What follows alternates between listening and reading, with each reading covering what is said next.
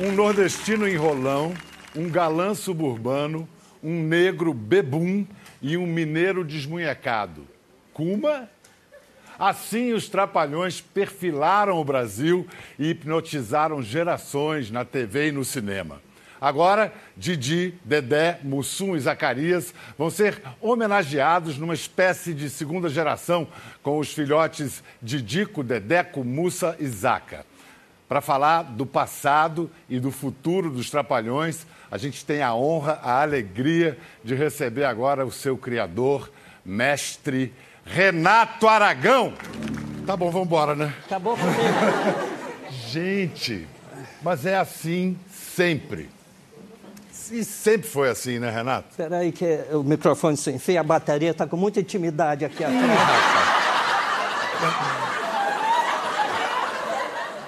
Agora tá melhor? Agora botei no lugar certo. Encaixou? Não plugou, não.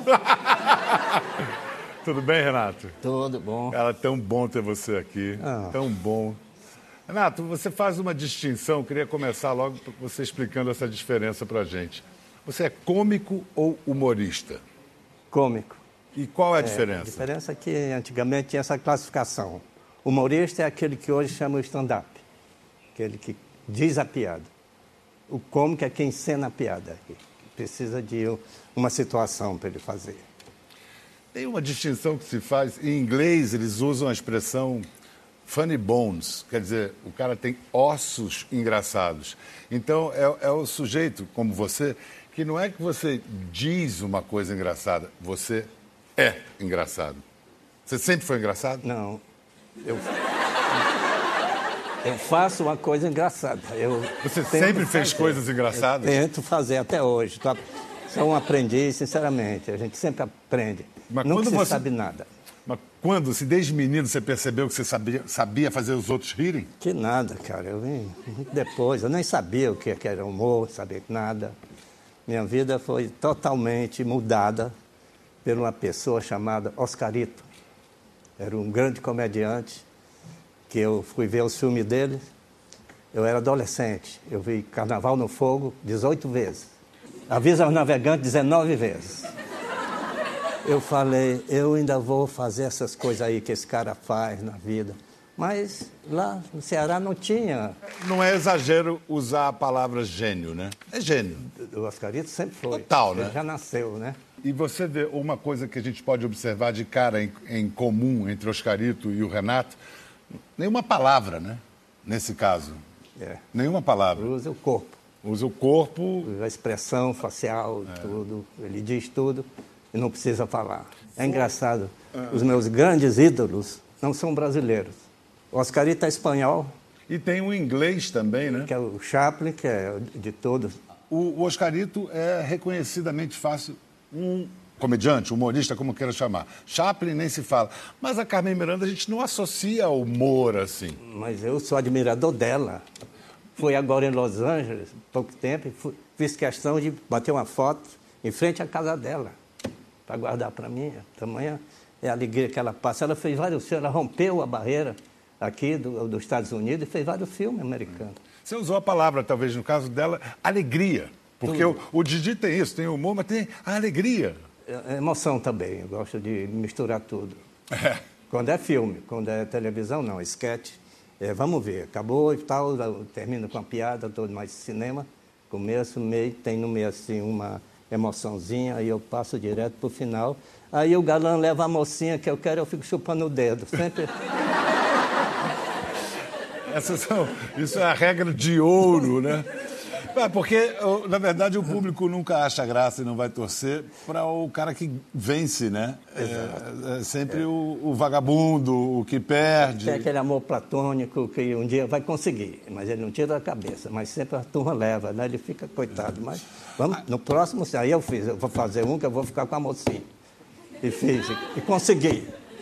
Demorou, né? Demorou. Casamento dos Trapalhões.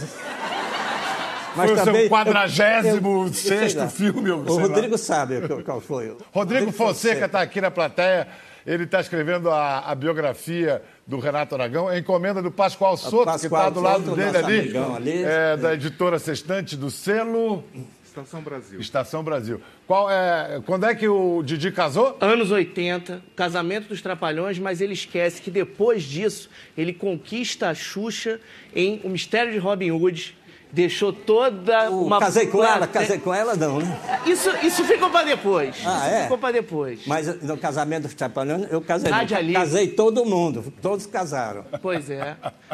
A turma toda. A gente falou de Oscarito, Chaplin, Carmen Miranda. Eu acho que a gente poderia acrescentar mais um. É um gigante no talento e no nome. Ah, rapaz, Ronaldo Golias. Olha, fi- fizemos, Ronald Golias.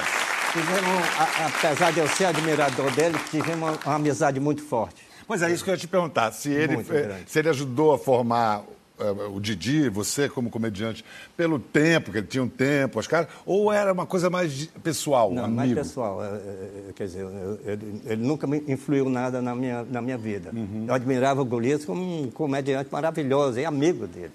E ele te ajudou? Ajudou muito. O Golias também era inimitável. Entendeu? Ele parece que possuía, ele recebia aquele bronco, né? O bronco. Isso, o isso. bronco, aí, poxa, aí era com ele mesmo, soltava, não precisava nem, nem texto. Renato, eu tenho que confessar que eu gelei, não gostei da ideia quando me falaram que iam fazer eh, uma homenagem. Depois eu me acalmei quando falaram que não era um remake, que não era uma imitação, mas que iam fazer de novo eh, Trapalhões, ou os filhos dos Trapalhões. Ele- os Trapalhões também eram uma expressão de uma época que se foi, que acabou. Hoje, hoje, hoje, por exemplo, o humor que os Trapalhões praticavam, hoje não seria possível. Não. Vocês seriam chamados de homofóbicos, de preconceituosos. Como é que você Mas, administra sabe, isso? Sabe o que é? Naquela época ali, a gente não fazia isso para ofender ninguém. A gente era um palhaço. Palhaços. Sabe o palhaço do circo? Pega, aperta uma bomba aqui, so- solta o pum de, de, de farofa pela bunda, lá, tudo aquilo. E, e é uma coisa para agradar. Ninguém nunca tentou, Deus me livre, de, de ofender quem quer que seja. Homossexual, gordo, magro. Eu sou baixinho também, entendeu? Eu também podia sofrer preconceito. Não, Quer dizer que eu não você- sou baixo. não- não só você Eu não podia- sou baixo, eu sou deficiente vertical. Agora. É diferente. E vem cá, e agora você não é mais nordestino. Como é que chamava nordestino na sua época? Era Paraíba, Paraíba, baiano? Araraca, tudo, baiano, tudo. aquela- Agora é proveniente do nordeste do país? E- e- eu, eu sou um pouco de afrodescendente também. Também, é, é. Nós temos que respeitar. Mas parte. assim, o que, que tem um você acha de bom nessa história de politicamente correto? Tem uma muita coisa. conquista, Foi uma conquista muito grande. Essas pessoas, para mim, meu, meu ponto de vista, não sei se é o seu, eles merecem o respeito dessa praia, tem que ser respeitado como, como realmente são. Baixinho, gordo, sei o que quer que seja também. Por que você vai fazer graça de uma pessoa gorda? Eu acho isso uma agressão. Mas não é engraçado? Aí você que responde, eu não vou responder isso. Não, eu- Não, eu- eu- não, talvez uma coisa de época. Você vê assim, o grande, grandíssimo Jô. O início da carreira dele toda, o tamanho dele, a gordura dele faziam parte da graça Mas dele. ele fazia gozação com ele mesmo. Ele Isso, todo o direito zoando fazer de si. entendeu? O gordo e o magro, Eu também. do cinema mudo. Todo direito de fazer gordo e magro, mas ele fazia porque era, um era gordo, outro era magro. Entendeu? A, a graça era os dois juntos, né? Entendeu? Tipo, tipo o Renato e eu, um do lado do outro. Não, Renato, faz fica em não, pé. não, faz, não humilha não. Não humilha não. Ah, não, é a graça dos, dos contrastes. Uma, uma das. Mas tem baixinho que sentado no chão ainda balança as pernas. Eles estão fazendo o seguinte, eles estão fazendo aqueles grandes clássicos, se eu posso falar assim, do- dos Trapalhões e, e botando os novos junto comigo.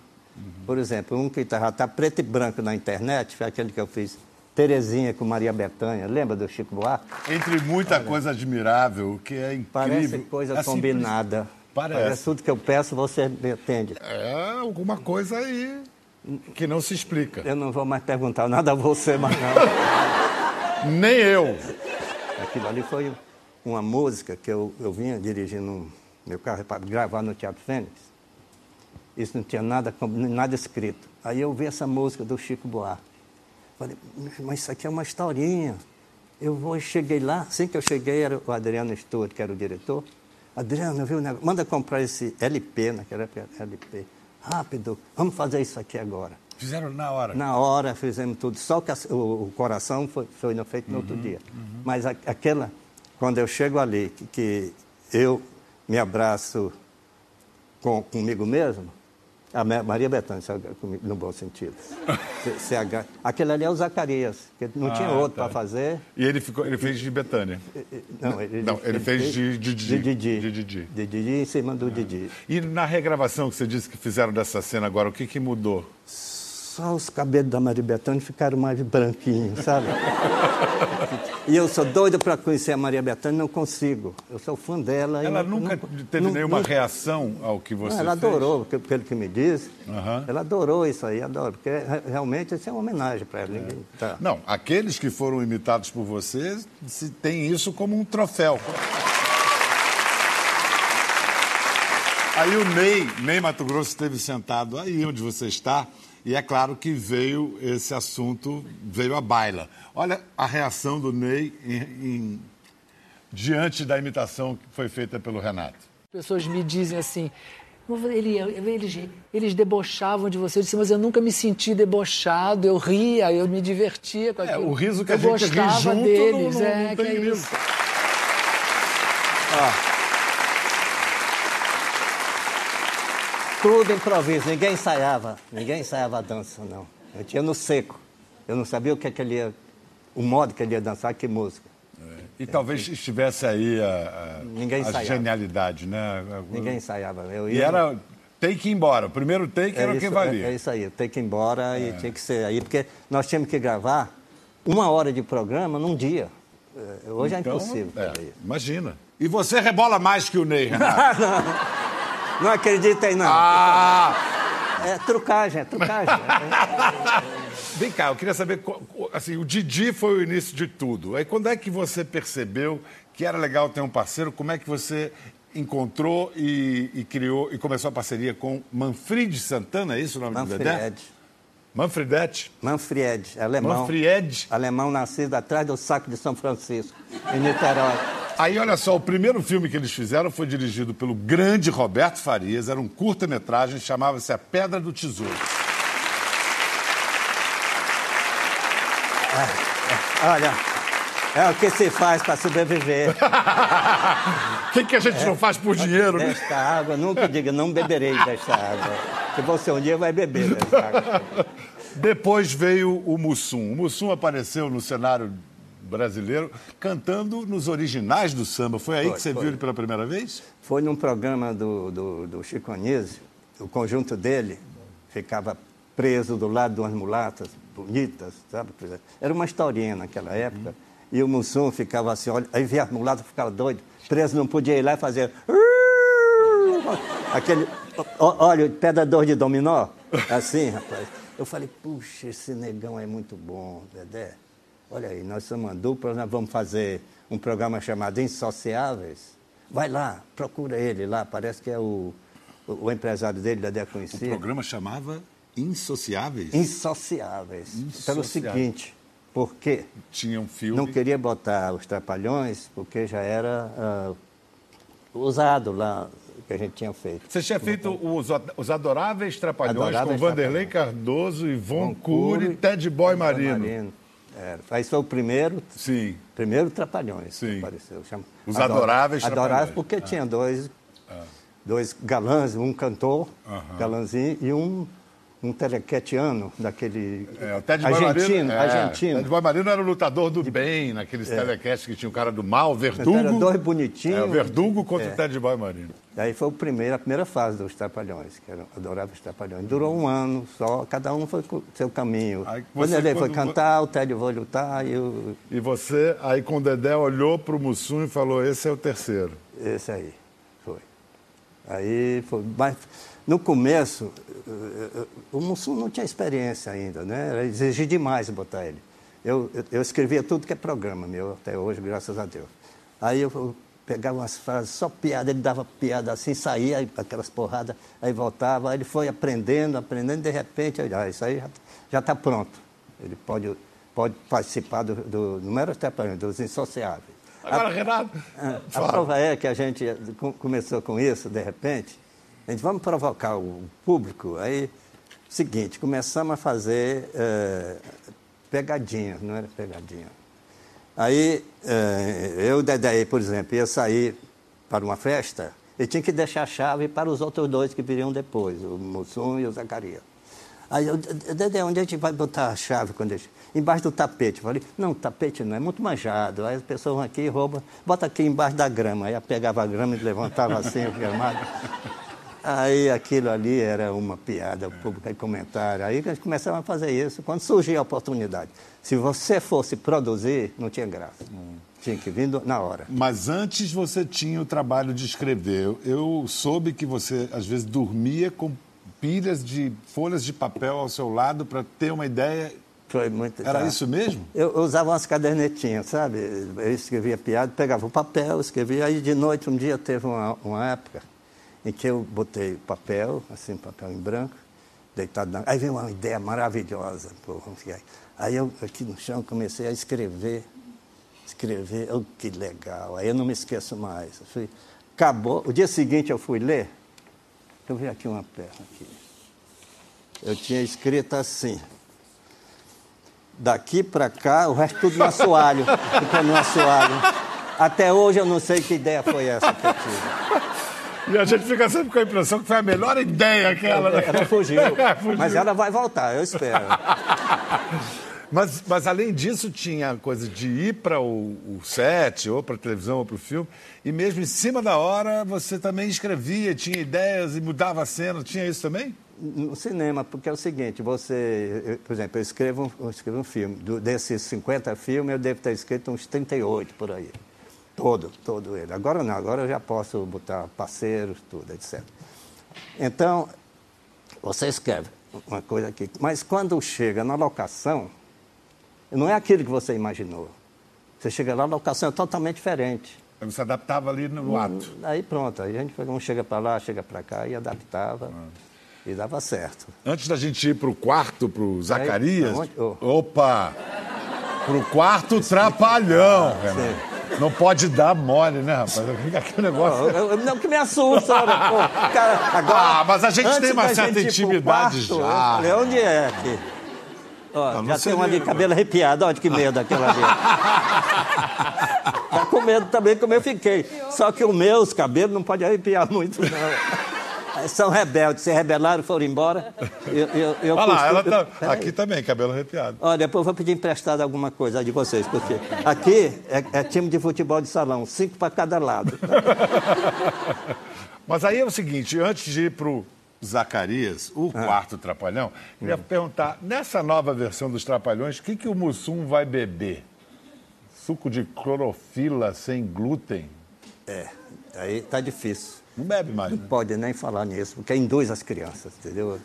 Hoje em dia você não pode dizer, eu vou tomar uma, mé. O Mussum bebia e assumia, entendeu? Era, tomar um mé. Mé. Ele, ah, um mé, um mé. Mas ele falava mais do que bebia. Ele não bebia essas coisas todas, não. É, né? Era mais marketing dele.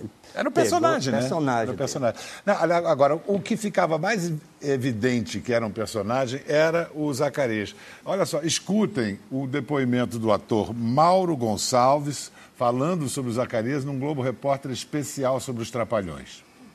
Olha, eu não sei, é, parece uma coisa de magia, sabe? Muita gente fala, pô, você incorpora algum personagem? Não, a gente incorpora não espiritualmente, né? Mas incorpora interiormente. Eu acho que o artista tem que viver aquilo que ele, que ele pretende fazer. Só isso, eu vivo. Eu vivo, Zacarias.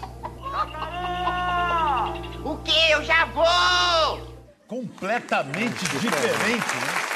Agora, eu vou contar uma curiosidade aqui que, que me, me lembrei do, no show que a gente fazia, era, era muita gente, graças a Deus, aí tinha o segurança que levava.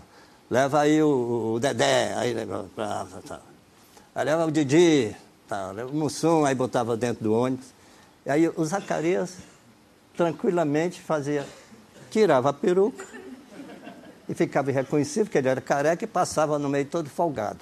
O tempo passou e eu comecei a tirar a peruca dele na televisão tirava brincando, aí o povo foi sacando. Um dia ele foi sair depois do show, uma criança que. Olha lá, o Zacarias disfarçado de careca, porrada nele. É, espetacular. Mas vem cá, o Zacarias como personagem, ele era gay, era desmunhecado, o personagem Não, Zacarias. Ele é um menininho, mineirinho, que não queria crescer. O personagem, o perfil Tá, do personagem. Ele não queria crescer, ele tinha medo de tudo, entendeu?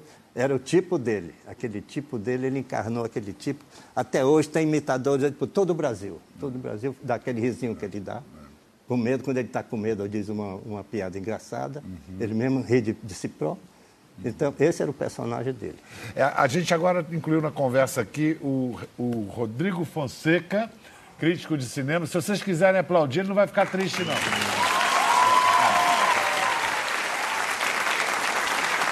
Não é não, seu Antônio?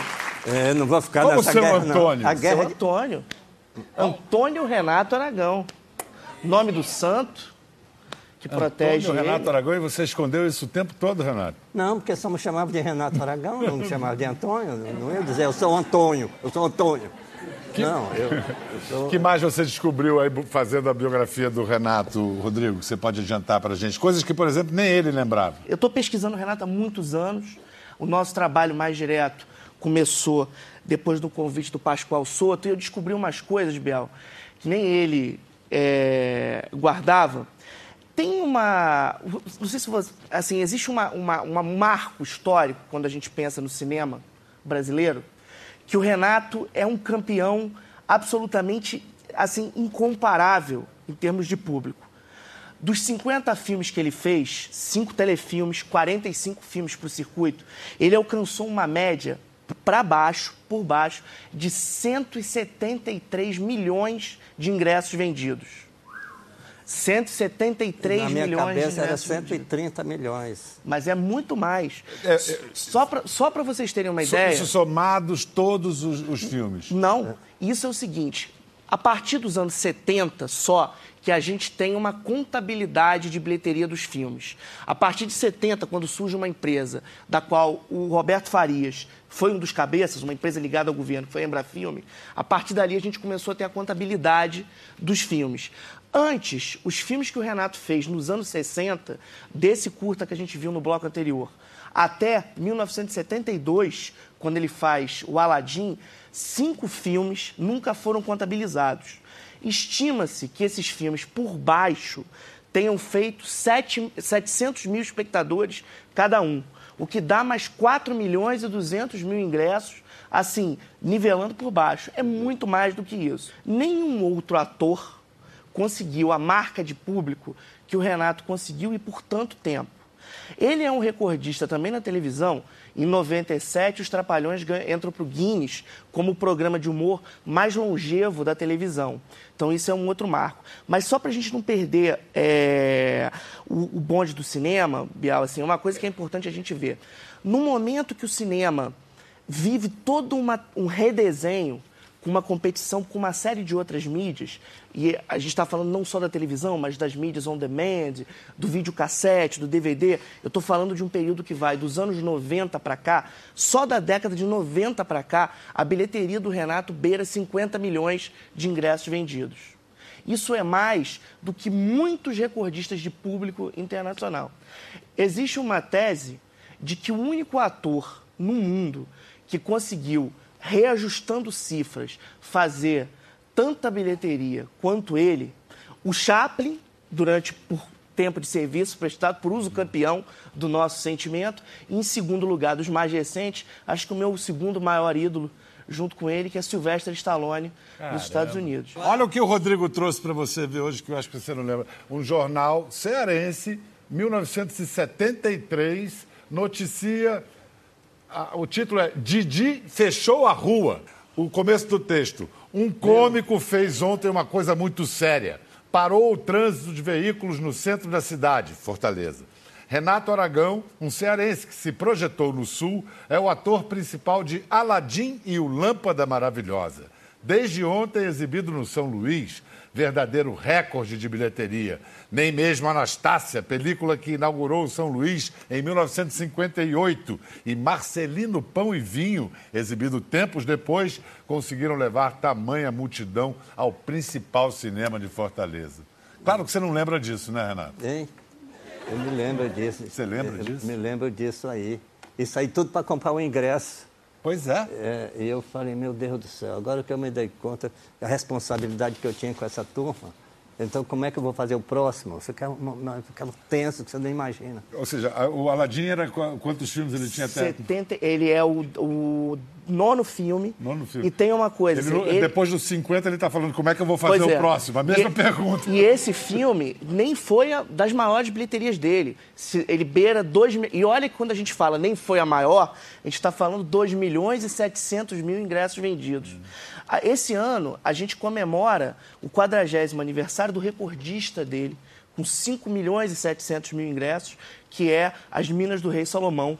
Acho que um filme que fez o imaginário de muita gente que cresceu nos anos 70, que nasceu nos anos 70, que eu acho que marca. Agora, sabe, há uma coisa que é, é, sempre me surpreende no mergulho no Renato é o seguinte: a gente lembra muito do palhaço, desse ator que ele é, desse agregador de talentos que ele, que ele é até hoje, do produtor que ele se torna Gerador de emprego. emprego, É. né? Um cara que consegue manter, gerir uma, uma, uma leva de filmes como nenhum outro produtor, porque ele faz dois filmes por ano, um para as férias de junho, julho, e um para as férias de Durante dezembro. muito tempo. Mas existe um outro aspecto que é o Renato escritor. Todos esses, ele estava mencionando aqui quantos filmes ele, ele, ele argumenta todos os filmes. Ele escreveu sozinho 39 desses 50 filmes.